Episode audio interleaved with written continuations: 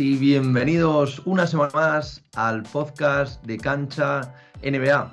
Esta semana venimos con un invitado muy especial de uno de los medios que bueno, más está sonando en, pues en redes sociales, también en, la web que tienen, que, la verdad que están haciendo un trabajo fantástico. Y bueno, ya sin más dilación os presento a Guillermo García, redactor de, Relevo, con temas sobre todo de, baloncesto. ¿Qué tal Guillermo? ¿Cómo, cómo estás? ¿Qué tal? ¿Cómo estáis? Encantado de estar con, vosotros. Muchas gracias por la invitación y, nada, dispuesto a pasar un buen rato en vuestra compañía. Y bueno, Guillermo, lo primero, porque bueno, es la, primera vez ¿no? que te pasas por aquí por el, podcast de, Cancha NBA.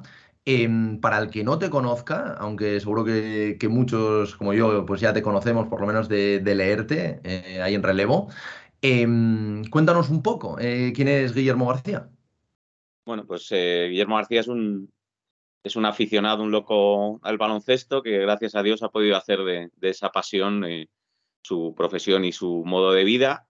Eh, yo empecé en, el diario Marca en el año 2003. Eh, he estado allí 19 años compaginando diferentes, diferentes secciones. He estado haciendo polideportivos, es donde empecé, luego en la sección de, de cierre del, periódico, de ahí pasé en una primera etapa a hacer baloncesto, luego a una sección que se llama reportajes y opinión y en 2011 entró a formar parte de la web cuando marca.com se hace con los derechos de, del site nba.h cuando se convierte en la página oficial de, de NBA en España durante tres temporadas y luego ya me quedo haciendo baloncesto hasta que en, en diciembre de 2019 empieza el germen de, relevo. A mí me llaman en ese mes de diciembre, aunque bueno, eh, todavía estoy unos cuantos meses más en marca y en mayo, eh, finales de abril, perdón, eh, pues digo adiós a 19 años de, mi vida y empiezo un nuevo proyecto con, muchísima ilusión y muchísimas ganas, que es, que es Relevo, el nuevo diario deportivo digital que ha nacido bajo el paraguas del grupo Vocento y que nació en redes sociales a finales del mes de mayo y como página web eh, el pasado 6 de octubre. Bueno, ahora, ahora hablaremos largo y entendido de, como tú comentas, este nuevo medio muy, centrado en, deportes y no solo en fútbol. También, pues, evidentemente, vamos a hablar de, mucho de baloncesto. Eh, pero antes de esto, sí que quiero preguntarte, empezabas esta charla ¿no? comentando que eres un apasionado del baloncesto. Eh, siempre a todos los invitados me gusta preguntarles cómo, cómo empieza esto, ¿no? Porque sí que es verdad que en España todos eh, tendemos un poquito más al fútbol, ¿no? Quizás los medios también pues dan mucho más cobertura, evidentemente es como más fácil, ¿no? La gente en los patios de, los colegios pues juegan más al fútbol que al baloncesto. Entonces, siempre que, veo una, persona, pues así como tú, como, como yo, que, nos gusta tanto el baloncesto, me gusta preguntarle un poco de, dónde viene esto, si es algo de familia, algo que te aficionaste eh, a la NBA, ¿cómo, cómo empieza este, esta afición? Pues mira, en mi caso, el, la afición por el mundo del deporte, como tú bien dices, empieza con el fútbol, pero también eh, eh, a los 7, 8 años eh, mi padre siempre le gustó también muchísimo el baloncesto y me llevó por primera vez a ver al, al Estudiantes aquí en Madrid. Yo lo que pasa es que por llevarle la contraria fue un estudiante de Juventud y dije, pues si mi padre es del estudiante, yo me hago de Juventud. Y luego encima mi compañero de pupitre en el colegio, su hermano mayor, también era un poco un loco eh, del baloncesto y empezó a traer las revistas que, tenía su hermano. En aquel entonces eh, era Superbásquet y, y, luego ya Gigante. Y, también Gigantes traía las dos y poco a poco me fui aficionando. Bueno, eh, no, no, está mal, yo creo que a mí, bueno, a mí me pasó sobre todo donde coincidió con, con el tema Pau Gasol, ¿no? O sea, yo, yo la verdad que no veía mucho baloncesto, pero claro, en cuanto ves a, a un español, ¿no? Yendo a la mejor liga del mundo, pues evidentemente. Y eso que de aquella no era como ahora, ¿no? No era tan fácil ver el baloncesto, no teníamos pues todos los medios que, que tiene una hora. Y ahora, oye, que ya sabemos un poco de dónde viene pues todo esto, ¿no? Em, sí que me gustaría eh, hablar un poco de ese cambio, ¿no? Comentabas que al final, pues, eh, das la espalda, entre comillas, a 19 años ya de, trayectoria en un, diario como, como marca, evidentemente, de, la importancia que, que tiene. Em, ¿Cómo fue esto? Porque al final sí que es verdad que ahora, ahora me comentarás que es un, medio muy atractivo, ¿no? Relevo, eh, algo nuevo, súper enfocado en, deportes, también una cobertura mm, muy centrada también en, las nuevas generaciones, llevándolo a, muchas redes sociales. Pero ¿cómo, ¿cómo, es esto? ¿Fue complicada la, decisión del cambio? Muchísimo, imagínate, 19, 19 años y la que para mí marca siempre seguirá siendo es, una expresión muy manida y muy usada, pero es verdad, para mi marca siempre será mi casa. Pero, pero llega un momento en el que se te plantean, se, me planteó un reto diferente en, el cual iba a tener cierto peso y, bueno, pues eh, la ilusión de empezar algo nuevo, eh, de, ver cómo nace algo en, lo que tú eres una parte muy importante, eh, me llamó mucho la atención, me llamó mucho la atención también la línea que, Oscar Campillo, que es el director, y Hugo Cerezo, el subdirector, querían implantar. Eh, sí es verdad que en los últimos tiempos, eh, yo creo sobre todo a raíz de la pandemia, em, los medios deportivos han bebido mucho de, temas no deportivos, eh, porque durante la pandemia es verdad que no nos quedó mucho remedio. Al no haber actividad deportiva tenías que meter cosas de otros lados. Pero para mí llega un momento en el que eso se debería haber terminado y apareció eh, pues como te digo, Oscar Campillo y Hugo Cereza, a los cuales conozco de su etapa también en marca, me llamaron, les dije, me dijeron que, que ya me conocían, que sabía cómo trabajaba, me plantearon el proyecto y, la verdad es que me encantó ver, eh, pues eso, hacia dónde querían ir y, lo que querían hacer con, esta, eh, con este nuevo medio. ¿Y cómo, cómo nace esta, esta idea? Porque supongo que bueno, te, habrán contado un poquito, es lo que, es lo que tú comentabas, ¿no? El hecho de que a lo mejor pues, el, periodismo no estaba correctamente enfocado a contar el, deporte, como ahora sí que, sí que lo está haciendo relevo. Pero ¿de dónde, de dónde nace esta idea? También la idea de, orientarse más a perfiles más jóvenes, ¿no? Hablando de todas las redes sociales, también haciendo pues especial énfasis en, en Twitch, evidentemente. Eh, ¿Cómo, ¿Cómo nace un poquito todo esto? Bueno, pues nace un poco de, la idea de, del grupo Vocento de querer meterse en el mundo del periodismo deportivo y de la idea de, Oscar Campillo de, dar una pequeña vuelta a ese periodismo deportivo que, ahora mismo existía en nuestro país.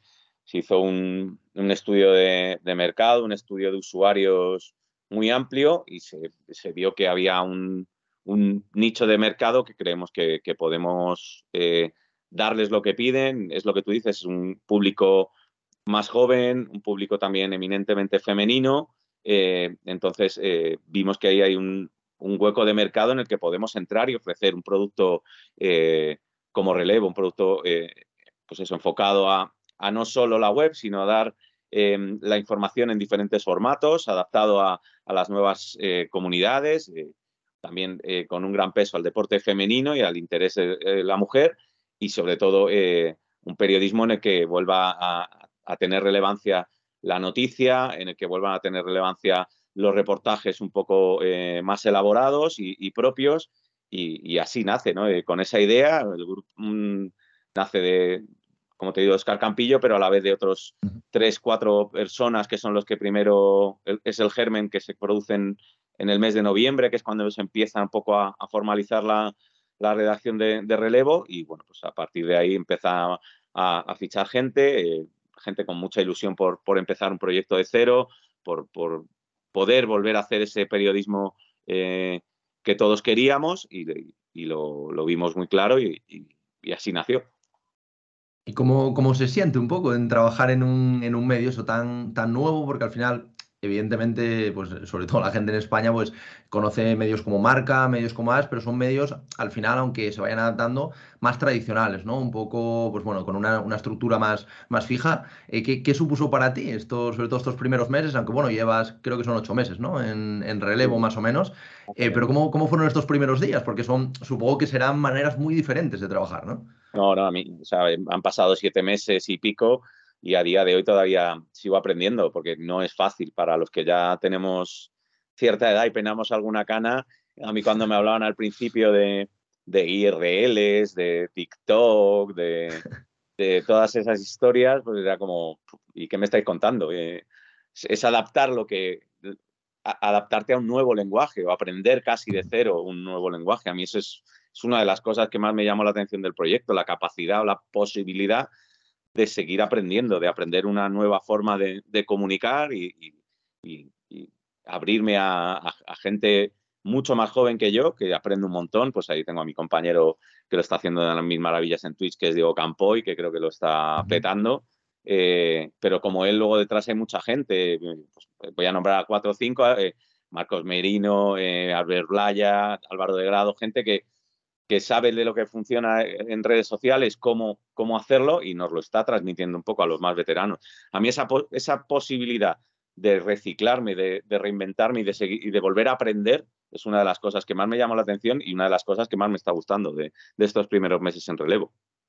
Pero bueno, también un reto muy grande, ¿no? Porque al final supongo que tras casi 20 años y además, pues bueno, en una, una posición cómoda en uno de los principales medios de España, dar este salto, al final sí que es lo que tú comentabas, ¿no? Que, aporta mucha ilusión, ¿no? Pero también dará miedo, ¿no? Porque al final es salir de, esta zona de confort que tú seguro ya tendrías ahí en, marca. Entonces, bueno, es de destacar, ¿no? Este, este paso y, lo que tú dices, ¿no? Llevas aproximadamente ocho meses ahí aprendiendo día a día.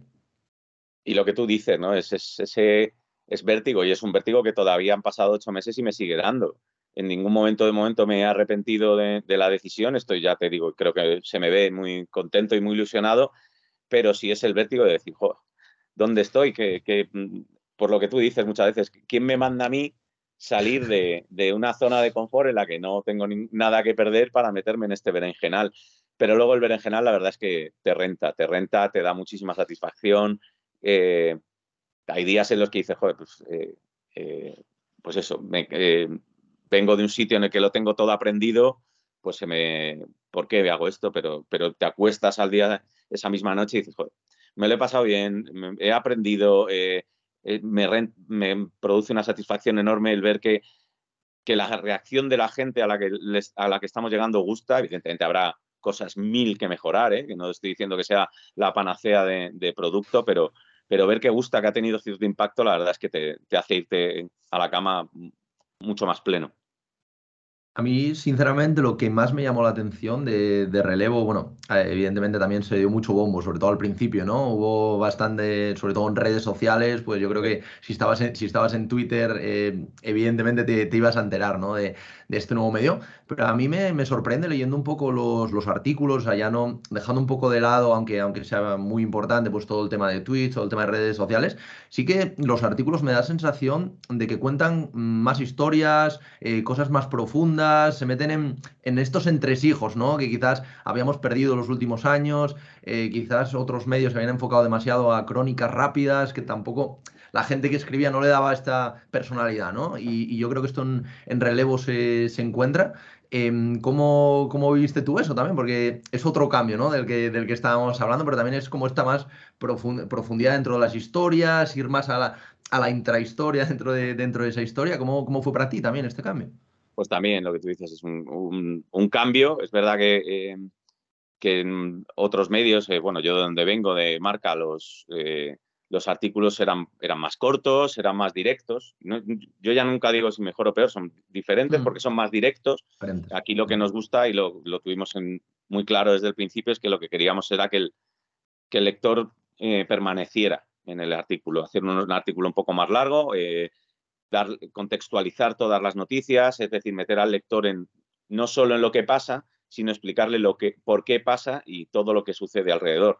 Eh, y, de ahí es esa filosofía de hacer artículos un poco más, más no más cuidados, porque cuidado tienes en todos lados, pero, pero sí un poco más elaborados, eh, más largos, eh, dándole un enfoque más, buscando una vuelta de tuerca, sin dejar de lado lo que es la pura actualidad, es decir, cuando pasa una noticia, contarla, y, esa es una también de nuestras máximas. Eh, tenemos que intentar estar en, dar las noticias, porque además las noticias sigue siendo el, pan nuestro de cada día del periodismo y lo que más llama la atención también al lector.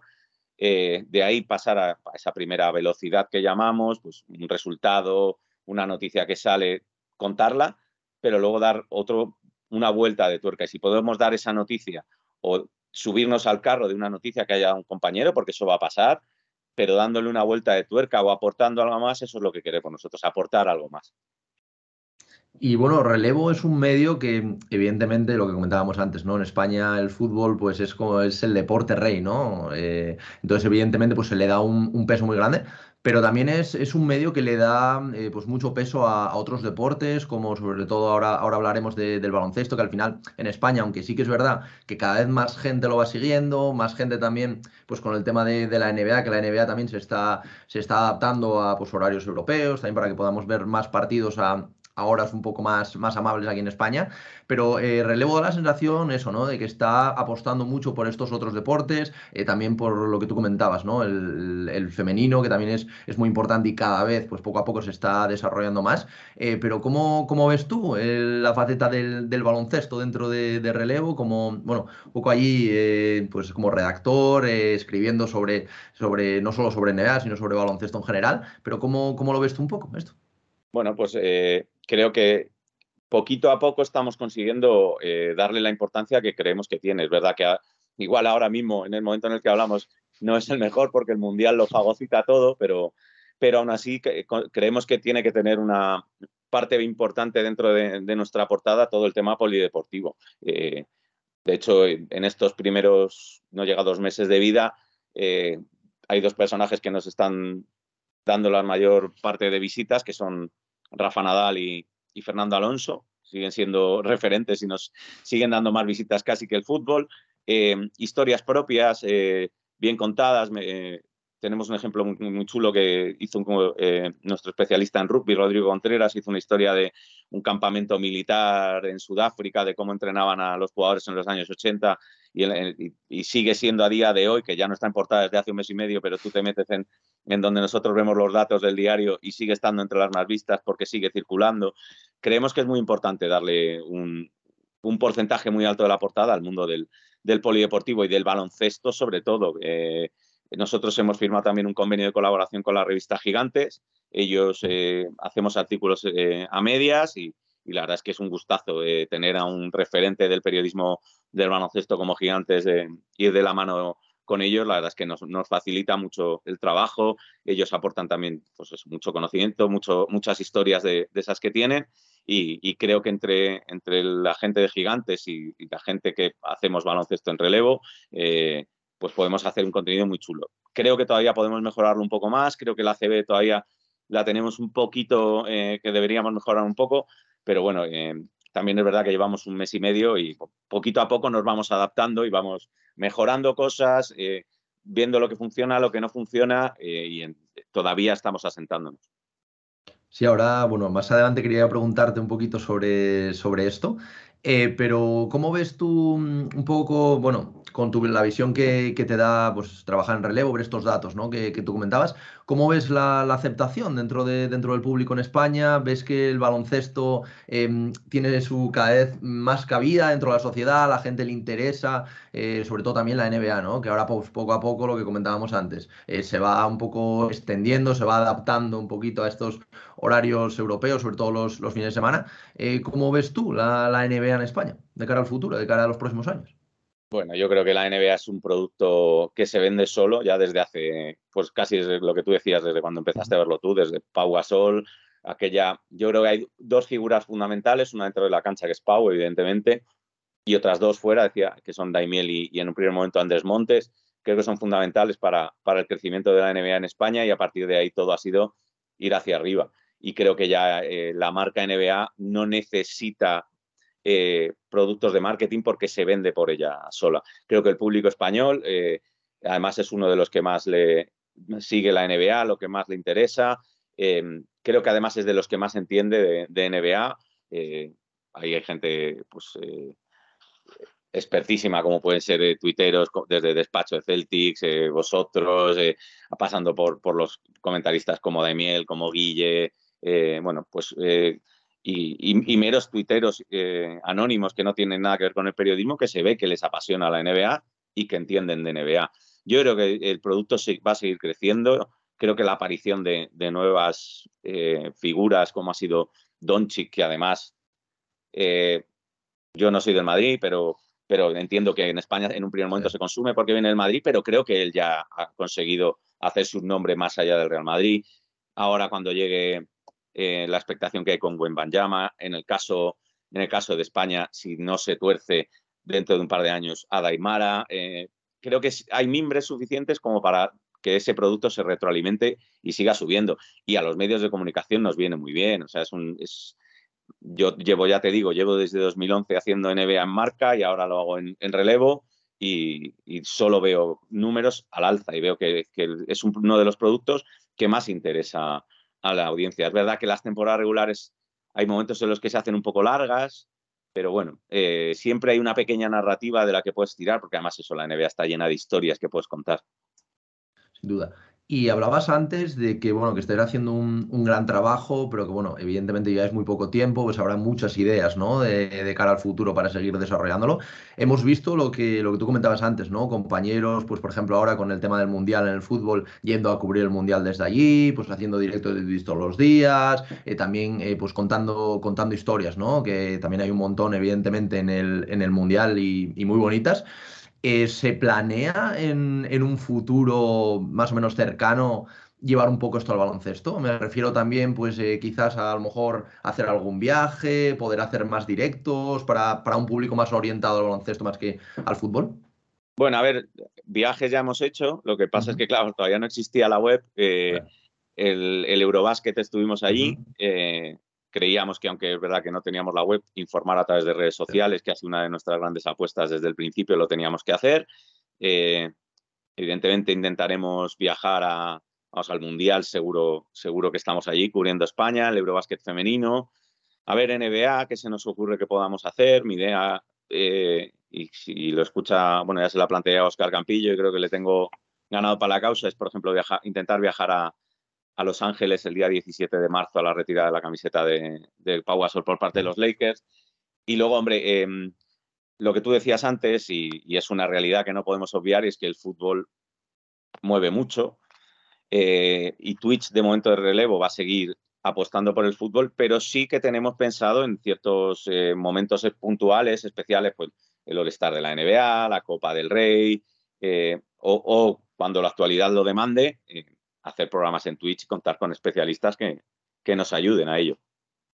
Y bueno, eh, a pesar de que, de que lleváis, pues, eh, eh, vamos, un medio muy, muy reciente y sobre todo, pues, comparado con, cualquier otro medio de, España, de, nuestro país, sí que habéis incorporado a, figuras, pues, por ejemplo, el caso de Alejandro Gaitán, ¿no? Que también está escribiendo ahora con vosotros, que ya lo conocía antes, de hecho, se pasó por aquí por el, por el podcast un poco a hablar de NBA. Em, me da la sensación de que, de que, hay muy buenos profesionales, ¿no? Profesionales también em, muy, con historias muy profundas, porque al final eh, Alejandro Gaitán, pues, eh, no, además está en Toronto, ¿no? Viviendo allí, la, eh, puede cubrir desde allí, incluso hace muchas entrevistas ahí a, a jugadores NBA. Eh, ¿qué supone? Porque al final tú llegas a, mm, un medio de, reciente creación y de repente un, equipo, ¿no? Como, como el que tenéis, con gente que, oye, a pesar del medio ser muy joven, pues tiene muchísima experiencia y también, pues combina un poco, ¿no? La juventud de, algunos periodistas, pero que tienen muchas ganas y que, y que se está viendo, con también, pues un poco más la, la experiencia de otros, ¿no? Bueno, yo creo que de momento lo llevamos bien, ¿no? Esa mezcla la estamos, la estamos llevando muy bien y creo que la estamos compaginando muy bien. Eh, por lo que te decía antes, los más veteranos. Aprendemos nuevos lenguajes y nuevas formas de, los más jóvenes y los más jóvenes hay veces que, pues eh, aprenden de los más veteranos, pues cómo tratar una noticia, que hay veces que la primera vez que, dan una noticia o tal, cómo, cómo hacerla. Yo creo que, que la redacción de relevos está, como te decía, se está formando y todavía quedan pequeños pasos que dar eh, a la hora de ensamblar piezas pero, pero es una redacción con un potencial y un, talento brutal. O sea, hablas, pues eso, en el caso del baloncesto, eh, Alejandro, del que hablabas, los compañeros de Gigantes, Luis Hidalgo, experto en ACB y en toda Euroliga, Luis Vallejo, experto en femenina. Eh, luego tenemos a eh, firmas como Piti Hurtado, que ya sabemos también que lo que lleva detrás, y luego gente en el fútbol, pues como, como Alfredo Matilla, Sergio Santos, que es un, crack a la hora de salir a la calle y conseguir cosas en la selección del Real Madrid, Sergio Fernández, eh, Albert Blaya. Tenemos una redacción que yo creo que es es muy compensada en cuanto a, juventud y, experiencia, es muy compensada en cuanto a dominar tanto eh, la forma de escribir, que no todo el mundo escribe bien, pero, pero poco, poco a poco lo, estamos, o sea, lo vamos consiguiendo, que todos escribamos de la misma más o menos manera, seguir el mismo patrón y, adaptarnos, eh, como te decía, a, otros medios, a otras formas de contar las cosas. Creo que entre, entre todos el, equipo que se ha hecho eh, es una, de, una redacción top en España. Sí, sin duda, sin duda. A mí también lo que me sorprendió fue, fue un poco esa mezcla, ¿no? Porque al final vas conociendo, a, bueno, conoces a, los distintos periodistas y es una mezcla que quizás no ves en otros, en otros medios, ¿no? Y al final también es una mezcla que, le da también la misma importancia a la experiencia como a la juventud y se retroalimenta un poco, ¿no? Entre, ellos yo creo que el, producto al final sale tan bueno por, por un poco esto, ¿no? es el equilibrio al final, es mm. lo que siempre se ha dicho de que en el punto medio está la virtud, pues eso, es encontrar el, el equilibrio entre lo que nosotros queremos contar, lo que la audiencia quiere leer, cómo se lo quieres contar a unos, pero sin dejar a otros. Es decir, siempre hemos dicho en relevo que, uno de los objetivos potenciales es el público joven, pero al final yo, quiero que mi padre me lea y me vea. Mi padre no usa Twitch, pero si quiere seguir leyendo gente y gente que escriba bien, pues tienes. Tienes un poco de todo. No digo que los que hagan Twitch o redes sociales escriban mal, ¿eh? que, si me oyen me matan, me corren a borrazo, ni mucho menos. De hecho, algunos escriben que alucinas, pero, pero bueno, que, entre todos estemos, seamos capaces de, de, dominar todos los lenguajes posibles.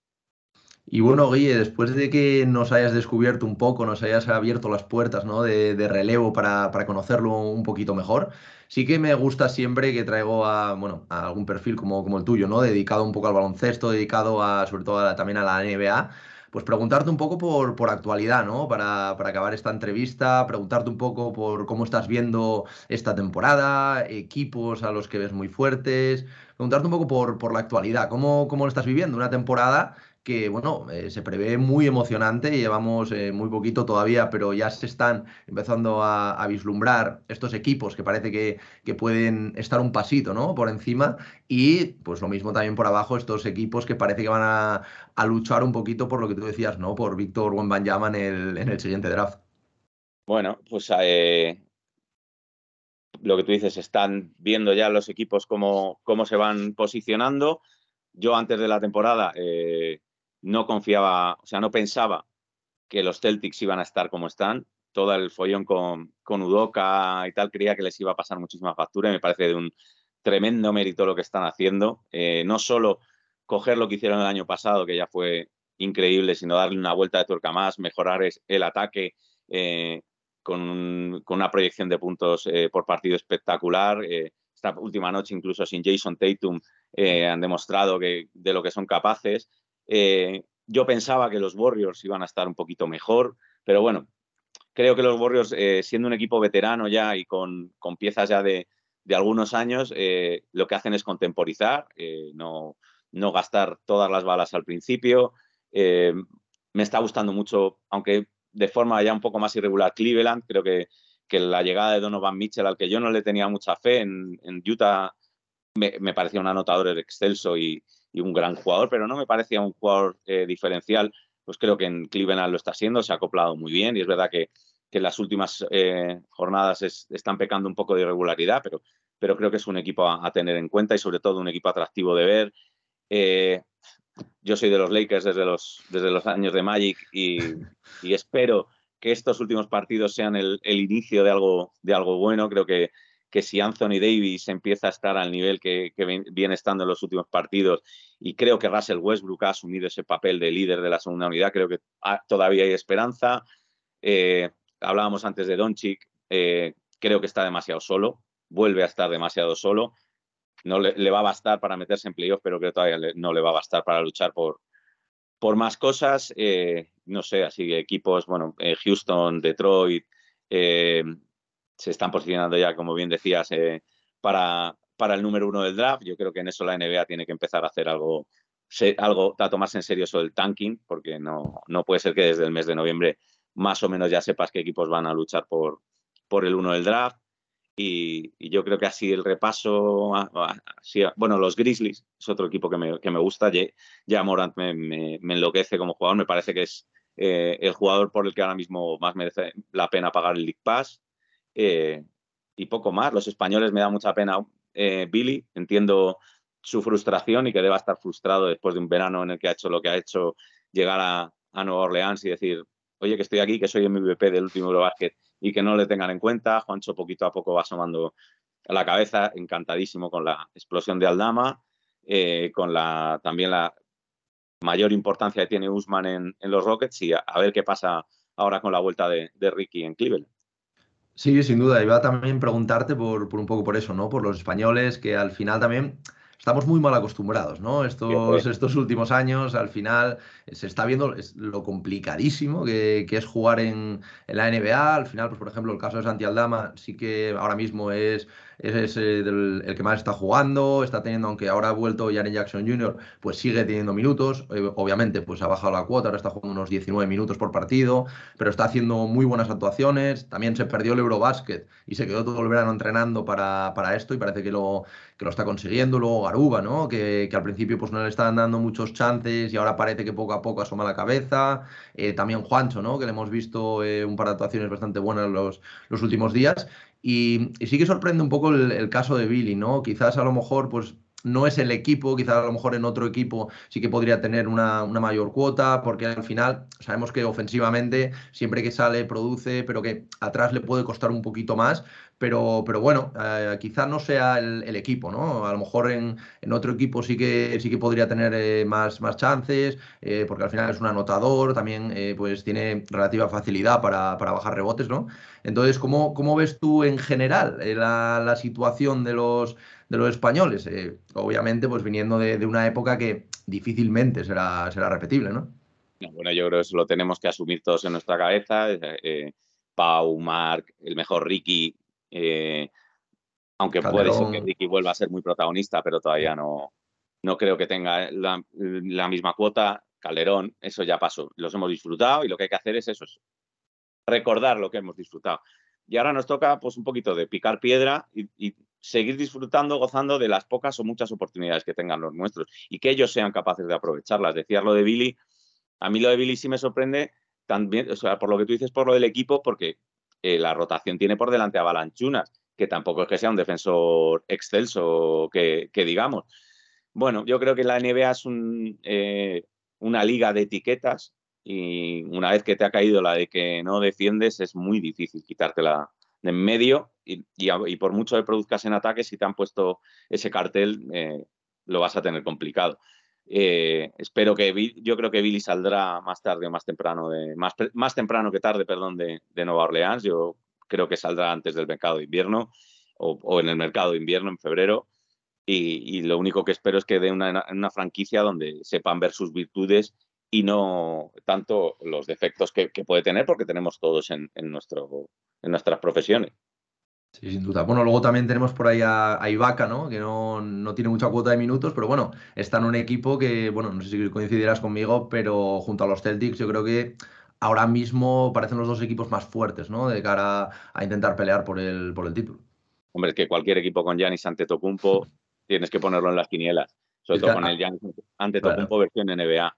Eh, y es verdad que Ibaka no tiene ya el protagonismo que tenía. Eh, pero bueno, es un jugador de rol. Yo creo que saliendo desde el banquillo que te aporte de 10, 12 minutos de intensidad defensiva y algún tiro abierto de esos que ha, cogido mano en los últimos años, creo que puede ser importante en, esa franquicia. Y, por qué no, intentar conseguir su segundo anillo en la NBA mientras eh, también explora otras facetas como la de cocinero, músico, hombre metido en la moda, pero creo que entre, entre todas esas todavía sigue siendo un muy buen jugador de baloncesto.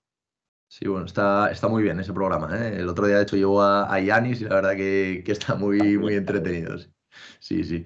Y bueno, ya para, acabar, Guille, que no, no, quiero robarte mucho más tiempo, eh, sí que me gustaría, eh, aunque siempre digo que sé que es muy complicado, casi imposible, pero preguntarte un poco a día de hoy por las predicciones que ahora mismo, con lo poquito que llevamos de, de NBA, pues te rondan un poco la cabeza, ¿no? Un poco puedes saber cuál sería para ti la final, cuál sería el, campeón a día de hoy y luego un poco por, los premios individuales, ¿no? ¿Quién piensas que se puede llevar el MVP, el mejor entrenador, el MIP? Eh, si te parece, por ejemplo, empezamos por, por la final. Eh, a día de hoy, Eh, ¿quién, ¿quién, ves tu favorito para, para alcanzar estas finales de la, de la NBA? Yo voy a repetir las del año pasado. Los Celtics por cómo están este año y los Warriors por lo que te decía antes, porque creo que son un equipo con mucho oficio y creo que dosificándose van a llegar bien a, los playoffs y ahí son, son los Warriors, o sea, que, es la franquicia que manda en la NBA desde hace siete años. ¿Y quién ganaría esta final? Venga, voy a, este año voy a dar a los Celtics como ganador. Vas a cambiar, ¿no? Alejandro Gaitán seguro que, que, te lo agradecerá. Seguro, seguro. Y bueno, vamos con, con, lo, bueno, con el premio, por ejemplo, a MVP, ¿no? que es el del que más se está hablando, uno de los años más abiertos también, ¿no? Sí, que es verdad que, que, arriba pues parece que se están posicionando pues un, un, bueno, sobre todo top 2 ahora, ¿no? Con, con Tatum y con, y con Curry, que están los dos a un fantástico nivel, pero ¿quién, quién crees que puede llevarse este, este MVP esta temporada? Yo, yo creo que si es capaz de mantener o bajar muy poquito el nivel al que está ahora mismo, eh, si los Celtics acompañan en, conjunto, creo que Tatum para mí ahora mismo es el máximo candidato a ese MVP de la temporada. Y si nos vamos con el mejor entrenador del año, te, pues este este ¿Vamos con los Celtics también? Sí, sí, sí. Hombre, a ver, eh, lo coge nuevo. Eh, es verdad que era asistente, pero lo coge Machula eh, como nuevo y lo que está haciendo, repito, si es capaz de mantenerlo, creo que no habría ninguna duda. Vale, yo me parece, te lo, te lo puedo comprar, ¿eh? te lo puedo comprar porque me, me pega, yo la verdad que también me, me ha sorprendido, ¿eh? o sea, yo nunca dudé de los Celtics porque se, se, ve el potencial, pero claro, perder el entrenador de esta manera, todo lo que pasó, no sé, era, era complicado y la verdad que me, me están sorprendiendo. Eh, ¿Premio a jugador más mejorado? Uf, este siempre es complicado porque... Este es muy complicado. para mí no sé, nunca sé el criterio de la NBA de lo que es un jugador más mejorado. Porque ahora mismo. parece que ha cambiado, ¿no? De, los últimos años, eh, parece que como este criterio que se les da a estas ya estrellas, ¿no? Como el caso de Yamorán, un poquito. Ha cambiado aquí un poco, sí. Pues mira, eh, yo sé que he dicho antes que es uno de los equipos que va, hacia, que va al tanking, pero me está gustando mucho el principio de temporada de, de Jalen Green, por ejemplo, con los Houston Rockets entonces, eh, venga, pues como todavía estamos al principio y puedo decir que lo dije cuando estábamos empezando la temporada, voy a decir Jalen Green, venga. Perfecto, nos, lo apuntamos. ¿Y sexto hombre? ¿Confías en el nuevo Russell Westbrook? Pues iba a decirlo, mira, me lo has quitado. Ojito, sí, sí, porque como me dijiste que eras de los Lakers, dije, seguro que, seguro que iría por ahí. hombre, hay que darle alguno a los Lakers. No, es verdad que creo que, que Westbrook ha asumido muy bien ese papel de, de líder de esa segunda unidad, de que se ha visto que los Lakers necesitan un líder en cancha en todo momento. Cuando dar minutos de descanso a LeBron y a Davis, necesitas a, Russell. Y, creo que lo está haciendo bien. Venga, voy, a tirar por Russell Westbrook. Perfecto. Y ya solo nos quedan dos. Eh, uno el de mejor defensor del año, que también es uno de los que más da que hablar. Eh, ¿Con quién vas aquí? Pues mira, eh, Creo que en las finales del año pasado lo hizo muy bien y creo que es el complemento perfecto de estos Warriors. Voy a decir Andrew Wiggins. Ojito, ¿eh? ojito, esta, esta sí que no me la esperaba. ¿eh? ¿Eh? Lo apuntamos, Andrew Wiggins, lo apuntamos. Y ya por último, Guillermo, vamos con el rookie del año, que bueno, al principio, sobre todo las primeras jornadas, parecía que, Banquero eh, se lo iba a llevar de calle, pero ojo, ¿eh? porque están surgiendo otros nombres por ahí muy, muy interesantes. Eh, ¿te quedas con el rookie de, los Orlando Magic o vas a, vas a algo Voy a Indiana. Vamos, de otros equipos. Vamos a Indiana, ¿no? Vale, vale, vale. Sabía, sabía que iba a ser por ahí. A que creo que yo no, o sea, había visto un par de partidos y tal, no tenía mucho conocimiento de este chico y me está, me está sorprendiendo muchísimo, la verdad. Su facilidad para ver desde sale, Sale en, las quinielas incluso como sexto hombre del año, ¿eh? porque de hecho mucha gente, mucha gente de Indiana se quejaba de que no fuera titular. Y bueno, por lo menos por, por Twitter, por algún artículo que he leído, se hablaba de que no lo querían poner de titular porque creían que podía pelear el sexto hombre del año, que en tu primera temporada de la NBA mucho cuidado, ¿no? Con este, con este perfil que, que, sí que es verdad que, que, ya venía con un poco pues con, con la vítola, ¿no? De, de, ser un buen, un buen jugador, pero yo creo que está sorprendiendo a todo el mundo, ¿no? También, también está en un equipo que también está sorprendiendo y eso, eso ayuda al final. Muy buen, muy buen inicio de, los Indiana Pacers, yo creo que nadie se lo esperaba, eh, con un Halliburton que, que para mí es una debilidad y creo que el año pasado me daba me daba de cabezazos cuando vi que los Kings lo traspasaban, no lo entendí mucho y ahora mira, eh, líder de, Indiana Pacers y, y a ver lo que les dura la gasolina. Sí, sin duda. Bueno, pues Guillermo, oye, muchísimas gracias por, por, pasarte por aquí, por el, por el podcast de, Cancha NBA. La verdad que tenía muchísimas ganas de, hablar contigo, que nos contaras un poco tu experiencia, también que nos abrieras las puertas ¿no? de, uno de los medios que al final lo más lo está petando ¿no? en, España, que está em, siguiendo pues, bueno, la noticia de, una, manera, una manera nueva, ¿no? que es lo que hablábamos, que combinaba pues esta experiencia ¿no? de, periodistas como, como tu caso, mucho más experimentados, con también estas nuevas generaciones y están haciendo un mix, la verdad que para mí muy potente y que, bueno, que, lo estáis petando en las, redes sociales, que siga así. Ojalá que, el baloncesto también siga creciendo y siga creciendo de, vuestra mano también. Y, nada, Guillermo, desearte toda la suerte del mundo, otra vez darte las gracias por, por haber invertido tu tiempo en pasarte por aquí. Y nada, ya sabes que Cancha NBA, que es tu casa para cuando quieras un placer y, nada, muchísimas gracias a, Cancha NBA por abrirme a mí las puertas y por abrirlas sobre todo a, relevo para, para, presentarnos, para que nos conozcáis y para que sigáis eh, toda la actualidad del deporte con nosotros, que estaremos encantados de contar.